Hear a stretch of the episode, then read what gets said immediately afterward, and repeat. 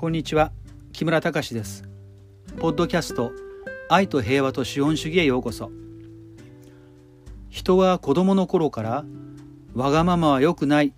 と教えられて育ちます。それには一理あるでしょう。けれどもわがままを押し殺すことで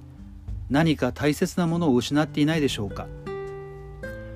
ドイツの有名な作家はあえて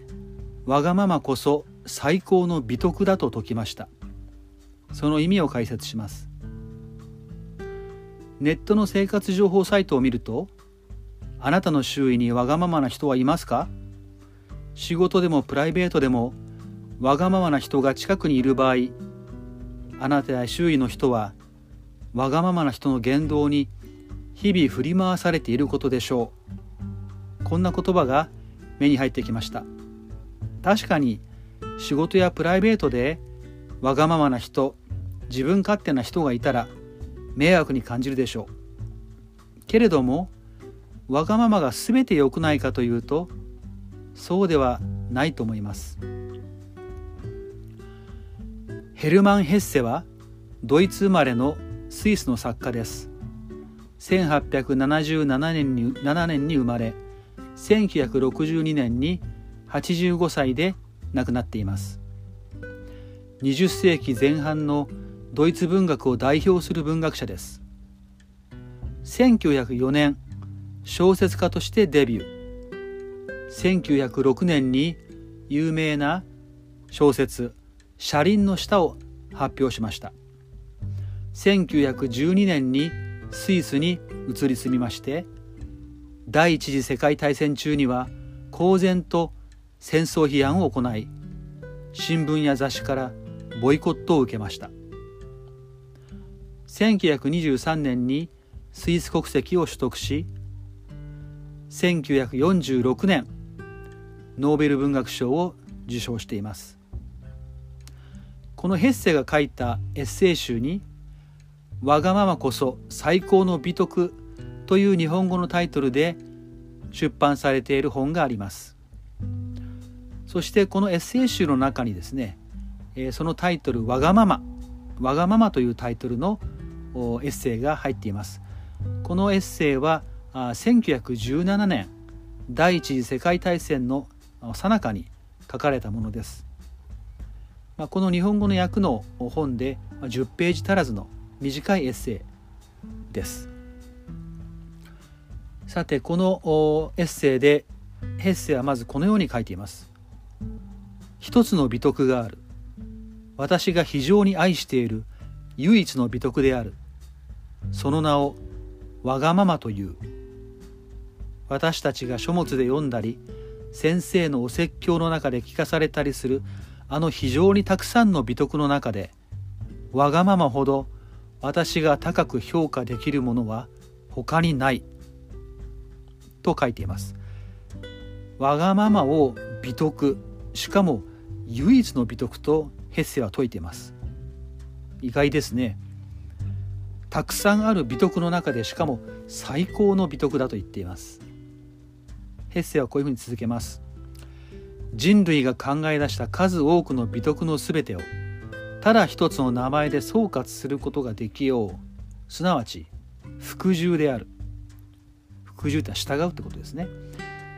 服従である。問題はただ誰に服従するかにある。つまりわがままも服従である。美徳とは何かに服従することだと、まあ、ヘッセは言っています。ただし、えー、問題は誰に服従するか誰に従うかということを強調しています。でわがままも、まあ、何かに服従するというわけなんですね。じゃあ何に服従するんでしょうか。平成はこういうふうに書いています。わがまま以外の全ての非常に愛され称賛されている美徳は人間によって作られた法律への服従である。というふうにわがまま以外の美徳は人間が作った法律に服従する。とヘッセは言っています。まあ例えば交通ルールを守りましょうとか、まあ、税金をちゃんと納めましょうとか、まあ、日本に徴兵制はありませんけれども兵隊になったら勇敢に戦いましょうとかこういったことでしょうね。でもわがままはそういう人間が作った法律に服従するんじゃないんです。では何に従うんでしょうか。平成は次のように書いています。唯一わがままだけがこれら人間の作った法律を無視するのである。わがままなものは人間の作ったものではない法律に唯一の無条件に神聖な法律に自分自身の中にある法律に我の心のままに従うのである。と言っています。わがままは人間の作った法律を無視して自分自身の中にある法律に従うと。言っています。まあ自分自身の中にある法律ってのはまあ信念とかねそういうものだと思います。でその自分自身の中には法律に中にある法律に従う人って例えばどういう人なのか。ヘッセはこういう人たちの名前を出します。ソクラテスイエスジョルダーノ・ブルーノ。およびその他全てのわがままものを見るがよい。というんですね。ここで名前の出たソクラテスイエスブルーノ。この3人に共通するのは自説を決して曲げないで最後は殺されてしまったことです。ソクラテスは古代ギリシャの哲学者で国家が信じる神々とは異なる神々を信じ若者を堕落させたなどの罪で裁判にかけられましたが自説を曲げず死刑を言い渡されました。イエス・キリストは反乱を企てる反乱を企てているとして十字架にかけられました。ブルーノというのは中世イタリアの哲学者でコペルニクスに同調して地動説地球は回ってるっていう説ですね。地動説を唱えそれで投獄されてでその主張を変えなかったので処刑されてしまいました。この3人についてヘッセはこう言っています。本物の美徳はいつも人に不快感を与え嫌悪感を引き引き起こすものだ。まあその当時の人々一般的に信じられていることとは違うことを言った、まあ、だから世間からですね不快感をまあ感じさせてしまった。世間の人たちに不快感嫌悪感を引き起こしてしまった、まあ、だから、えー、殺されてしまったんだとヘッセは言ってるわけです。ところがですねこの不快感嫌悪感をもたらすわがまま者はですねいつしか英雄としてヒーローとして称えられるとヘッセは言っています。こう書いています。今やこの上もなく奇妙なことは人が任意に作った法律を無視して自分たち自身の生来備えている法律に従ったあの少数の人々が彼らは大抵刑の宣告を受けて撃ち殺されたがその後でこういう人がまさにこういう人が永遠に英雄として解放者として敬われるようになったことである。その世間と全然違うことを言ってですね、まあ、死刑になっちゃったと。その時にはですねなんだあいつはというふうに思われるんだけどもその後でですね時間が経ってくるとあの人こそが英雄だったんだヒーローだったんだ人間を解放してくれる人だったんだというふうに、えー、尊敬されるようになっていくというふうにヘッセは言ってるわけです。なぜわがままのせいで死刑にまでなった人たちが英雄になるんでしょうかヘッセはこう書いています。人間の持つ軍居精神軍居っていうのは群れになるってことですね群れるってことですね、えー、軍居精神は各人に何よりも順応と従属を要求するけれど最高の栄誉は決して忍耐強い者たちや臆病者たちや従順な者たちのためではなくまさにわがままの者に英雄のために与えられるのである。と書いています。これはどういうことかと言いますと意外なことを書いてますよね。人間っていうのはまあ、まあ、群れたがる。まあ、多数のねたくさんの人他の人たちに合わせとけばまあ安心だなという、まあ、そういう心理があって、えー、それでですね、まあ、あ国から言われたことにまあおとなしく従っておく。というふうに、まあ、まあ大体そういう大体そういうふうになりがちなんだけれども、えー、ただですねえー、最高の栄誉もうとても立派だっていうのはどういう人たちかというとそういう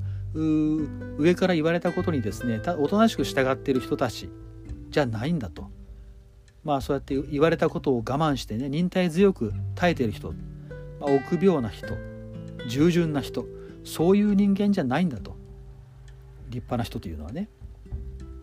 そうじゃないんだと、まあ、ヘッセは書いてるわけです。そして実は普通の人たちもそうなんだと。いうことを知ってるから時間が経ってくるとああの人たちはソクラテスとかイエスとかブルーノは立派な人たちだったんだなというふうにま認めるということをまあここでヘッセは言ってるわけです。えー、こういうふうにまた書いてます。英雄とは従順で実直な市民や義務の遂行者のことではないただ自分自身の固有の心自分自身の崇高な生来持っているわがままを自分の運命とした個人だけが英雄であり得るのだ。と言ってます。まあ繰り返しになりますけどちょっと意外ですよね。そのおとなしく従順に、えー、従う市民とかあの言われた義務をやり遂げる人。まあそういう人たちってまあなんとなく立派なように思えるけども違うんだとヘッセに言わせれば。そういう人たちじゃなくってそういう多数の人たちに従うんじゃなくってあえて、えー、違うことをやる。自分の心に従ってですね自分の信念に従って、えー、たとえ一人でも違うことをやる。それが英雄なんだと平成は言ってるわけです。世間のしきたりとかルールにルールにただ従うだけの人たち。それは英雄じゃないんだよと平成は言ってるわけです。さあ、えー、平成はですねこのエッセイの締めくくりでこう言っています。人間にとってはただ一つの自然の見地ただ一つの自然な尺度があるのみである。それはわがまま者のの尺度である。わがまま者のの尺度には資本主義の運命も社会主義の運命もない。その尺度には英国も米国もないイギリスもアメリカもないってことですね。要するに国は関係ないってことです、えー、彼にはただ自分の胸中の胸の中の静かな必然の法則が生きているのみである。その法則に従うことは安易な慣習の中に生きている人たちには実に限りなく困難なことであるけれどわがまま者にとってはその法則は運命を神を意味しているのである。とこのエッセイを結んでいます。人間にとって本当に大切なのは政治とか国籍とかではなくて自分の中にある静かな必然の法則だけだとヘッセはまあきっぱりと言っていますね。でその法則に従うことっていうのは安易な慣習の中に生きている人たちには、まあ、実に困難なことだと、まあ、耳の痛いことも言ってます。でも本当に納得いく人生を生きるためには時にはわがまま者とものと批判されることを恐れず行動することが必要なのかもしれません。本日はここまでです。ありがとうございました。